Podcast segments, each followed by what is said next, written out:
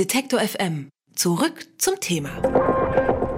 Der Unkrautvernichter Glyphosat ist ja seit Jahren immer wieder kontroverses Diskussionsthema. Große Unternehmen, Behörden und Nichtregierungsorganisationen, die streiten sich schon lange erbittert um diesen Wirkstoff. Das Gericht der Europäischen Union hat jetzt ein wichtiges Urteil in diesem Streit gefällt. Worum es da ging und was genau entschieden wurde, darüber spreche ich mit meinem Kollegen Johannes Rau. Hallo Johannes. Hallo. Ja, also die Grundfrage war und ist ja immer, ist Glyphosat als Pestizid okay oder nicht? In der EU, da wurde es 2017 für weitere fünf Jahre zugelassen. Dafür ist immer grundlegend natürlich die Frage, wie gesundheitsgefährdend ist eigentlich dieser Wirkstoff und da geht es ja dann auch vor allem um krebserregend oder nicht. Und das Urteil des Gerichts, das hat jetzt genau mit dieser Frage zu tun, denn es geht um eine Studie, die bisher der Öffentlichkeit nicht zugänglich war.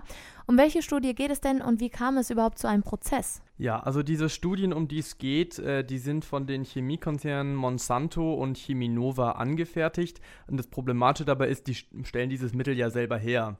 Ja, und das sind die großen Gewinner des ja, Glyphosats. Ganz genau. Ähm, also es geht im Endeffekt um Selbstregulation. Die Europäische Behörde für Lebensmittelsicherheit, die EFSA, wie sie genannt wird, will diese Studien nicht herausgeben. Die argumentieren nämlich, dass die Geschäfts- und Finanzinteressen der Unternehmen da ernsthaft in Gefahr seien. Dagegen haben jetzt aber halt vier Politiker von der Grünen Fraktion im EU-Parlament geklagt. Die haben sich nämlich darauf berufen, dass da ein definitives öffentliches Interesse daran besteht, ob das jetzt nämlich eben krebserregend ist oder nicht. Und das Interessante ist, die haben Recht bekommen. Also heißt das, die Unternehmen und die EFSA müssen jetzt alle Daten, die sie gesammelt haben, zu Glyphosat auch veröffentlichen. Also eine deutliche Entscheidung gegen die Interessen der Großkonzerne, kann man sagen, ist auch nicht immer ganz selbstverständlich, oder? Nee, eigentlich überhaupt nicht. Und äh, dass die Interessen der Konzerne an die zweite Stelle gestellt werden, ist ja auch wirklich eher eine Seltenheit. Und der Martin Häusling, das ist der Sprecher der Grünen Fraktion für Agrarpolitik im EU-Parlament, der findet, dass das Urteil wirklich einschneidend ist. Ja, das ist zukunftsweisend, denn die EFSA hat ja bisher immer gesagt, ja, es gibt ein Geschäftsinteresse und das muss gewahrt werden und Jetzt hat der Europäische Gerichtshof ja ganz klar gesagt, äh, das gibt es zwar auch, das ist nach wie vor ja auch zulässig, aber das Interesse der Bevölkerung und die Bedenken in Sachen Umwelt und Gesundheit, die wiegen höher als das Interesse der Firmen zum Schutz ihres geistigen Eigentums. Also wirklich ein starkes Zeichen für die Bürger, dass ihre Interessen ernst genommen werden. Konnte man denn vorher absehen, dass der Prozess auch genauso ausgeht?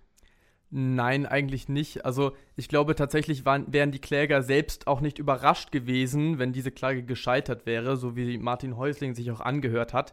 Äh, der wirkte nämlich mit diesem Urteil auch wirklich sehr zufrieden und tatsächlich auch beeindruckt. Damit haben wir, muss ich ehrlich sein, auch nicht in der, in der ganzen Breite so gerechnet und das äh, ist ein, ein Meilenstein in Sachen Transparenz und öffentliche Beteiligung an den Zulassungsverfahren. Ja, also ich glaube, man kann sagen, gerade die Deutlichkeit des Urteils ist wohl überraschend.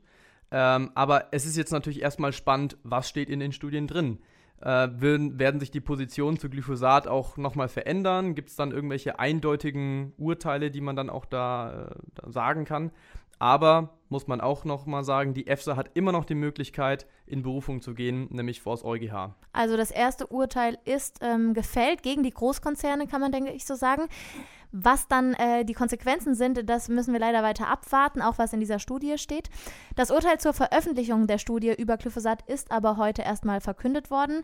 Was daran überhaupt so besonders ist und was das für die Zukunft bedeuten könnte, darüber habe ich mit meinem Kollegen Johannes Rau gesprochen. Vielen Dank, dass du hier warst. Sehr gerne.